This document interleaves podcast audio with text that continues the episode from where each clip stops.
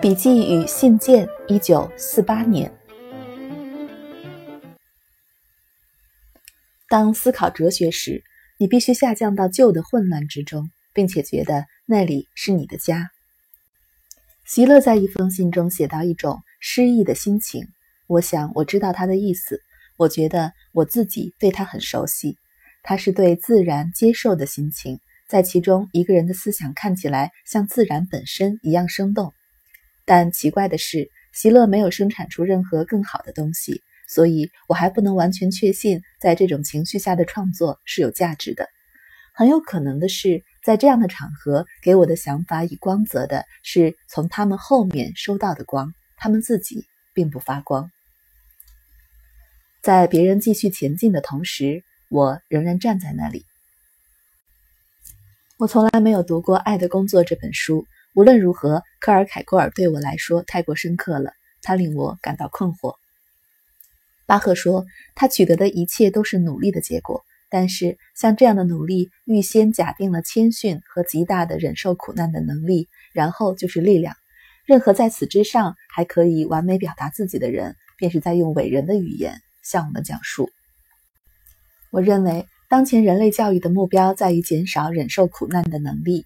现在，如果让孩子们有一段好时光，那么这个学校就是好的。在之前，这不是衡量学校好坏的尺度。父母希望孩子成为他们自己的样子，甚至更多，但他们给孩子一个与自己完全不同的教育。忍受苦难的能力不被高度的评价，因为不应该有任何人受苦。他们真的过时了。事物的恶意是一个不必要的拟人化。我们可能会说世界是恶意的，很容易想象魔鬼创造了世界或其中的一部分。我们不需要想象魔鬼干预了某些特定情况，一切可能按照自然规律在发生。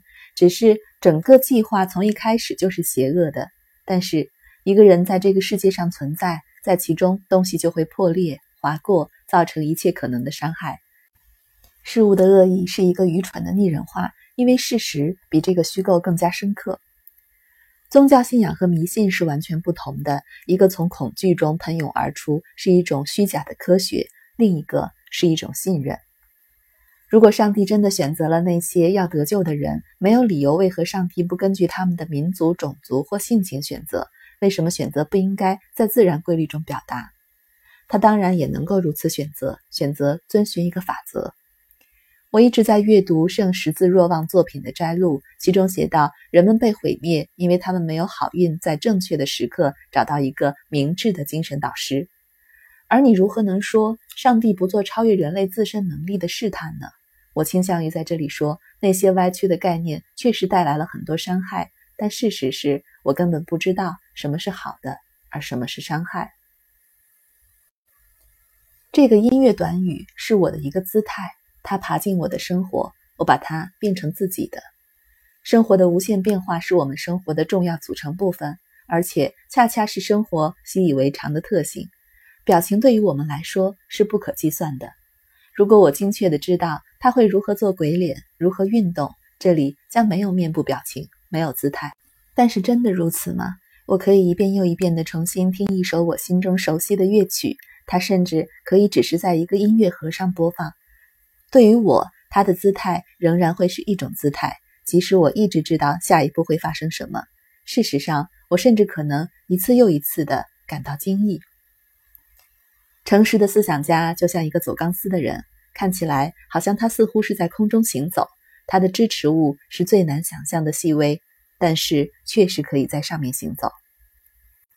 一个伟大的建筑师在一个坏的时代，比起一个伟大的建筑师在一个好的时代，有着完全不同的任务。你必须再次不让自己被通用术语欺骗，不要默认相容性，宁可默认不相容性。值得注意的是，博斯的绘画经常被称为形而上学的一种形而上学的绘画方式确实存在。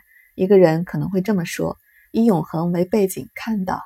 无论如何，这些笔画只有在整个语言中才有这样的意义，而且它是一种没有语法的语言。你不能说它的规则是什么。一个天赋比我超出许多的作家，仍然只不过有一点微不足道的天赋。永远要从聪明的贫瘠高原下来，到愚蠢的绿色山谷。我具有那些天赋中的一种，它可以不断的从必要性中制造美德。传统不是任何人都可以拾取的东西，它不是一根线，可以被人在他喜欢的时候就随便拿起来。拾取传统，好像设法选择你自己的祖先。任何没有传统但想要拥有它的人，就像一个不快乐的情人。快乐的情人和不快乐的情人都有他们独特的感伤，但是相对于快乐的情人来说，做一个不快乐的情人更难表现良好。摩尔用他的悖论戳穿了一个哲学的马蜂窝。然而，如果马蜂没有适时的飞出来的话，那只是因为它们太颓丧了。人类最大的幸福就是去爱。假设你精神分裂的说他不爱，他不能爱，他拒绝爱，差异在何处呢？他拒绝意味着在他的能力范围之内。然而，谁会想拒绝爱呢？那么，在什么情况下我们会说在他的能力范围之内？我们会想要在做出某种区分的情况下说这样的话：我可以举起这个重物，但我不去举它。那个重物我举不起来。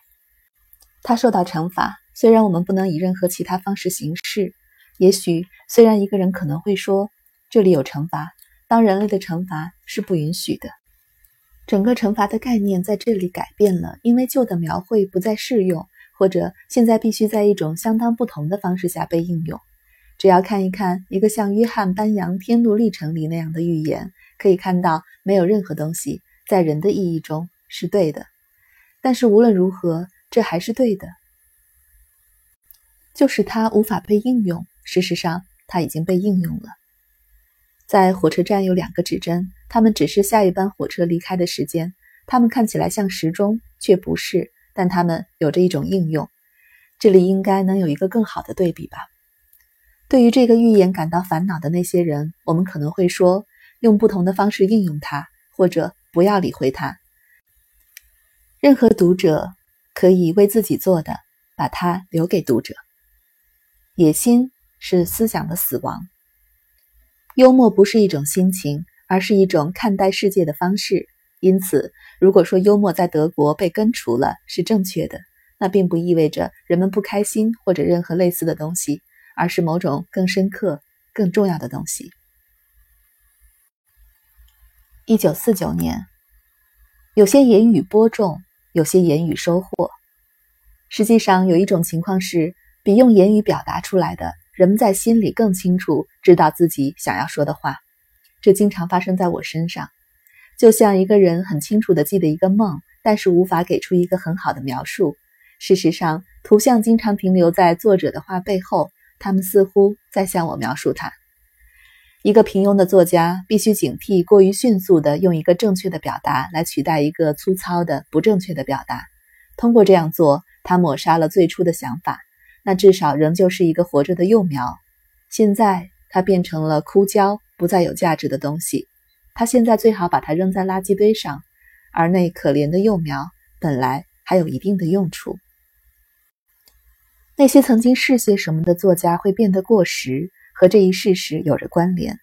当他们的作品有着当时的年代背景作为补充的时候，他们对人们有着强烈的感染力。但当这种补充消失时，就好像失去了光线带给他们的色彩，他们死亡了。我相信。帕斯卡体验过的那种数学证明的美丽与这一点有关。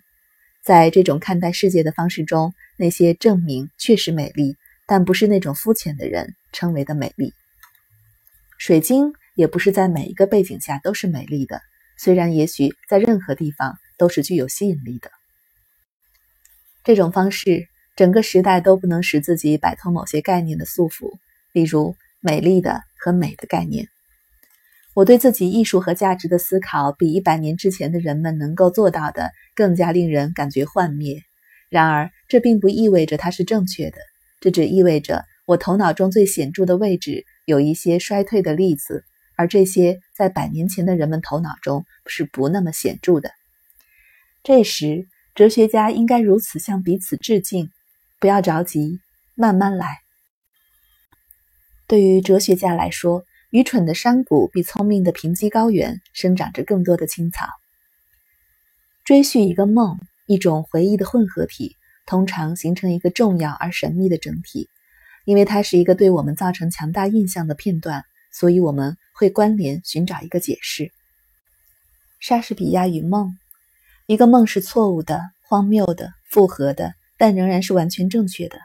在这个奇怪的混合中，它产生了一种印象。为什么？我不知道。如果莎士比亚是伟大的，就像他被公认的那样，那么我们一定能够如此评论他。一切都错了，事情不是这样的。然而，同时根据他自己的法则，又是完全正确的。也可以这样说：如果莎士比亚是伟大的，那么他只能在他戏剧的整体之中如此，在其中他创造了自己的语言和世界，所以他是完全不现实的，就像梦一样。假设有人被教导，有一个存在。如果你做这些和那些事，以这样和那样的方式生活，在你死后将会把你带到一个受永恒折磨的地方。大多数人会最终在那里，少数几个可以到一个永恒快乐的地方。这个存在提前挑选了那些要到好地方的人，而且因为只有那些曾经生活过某种生活的人，才能到达永恒受折磨的地方。他还提前挑出了那些将领导这种生活的人。这种教义的效果可能是什么呢？在这里并没有提到惩罚，反而宁可说是一种自然法则。任何一个被显示在这样一种光之中的人，只能从中得到绝望或怀疑。这种教导不可能是一种道德练习。如果你想训练任何人的道德，却如此教导他，你必须在道德练习之后再教导他这种教义。并且将其表示成为一种不可理解的奥秘。在贝多芬的音乐中，第一次出现了人们可以称之为讽刺的表达，例如在第九交响曲的第一乐章。而且对于他，这是一个也许和命运相关的可怕的讽刺。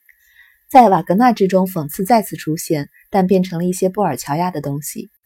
你毫无疑问可以说，瓦格纳和勃拉姆斯每个人都在以自己的方式模仿贝多芬。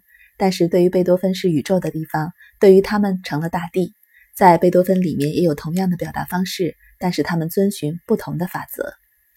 在莫扎特或海顿的音乐中，命运却不起任何作用。那不是此类音乐关注的。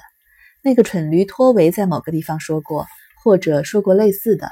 这和莫扎特没有接触过某种类型的文学有关。假设它是成立的，那么只有依靠书籍才使音乐大师的音乐成为现在的样子。当然，书和音乐是相互关联的。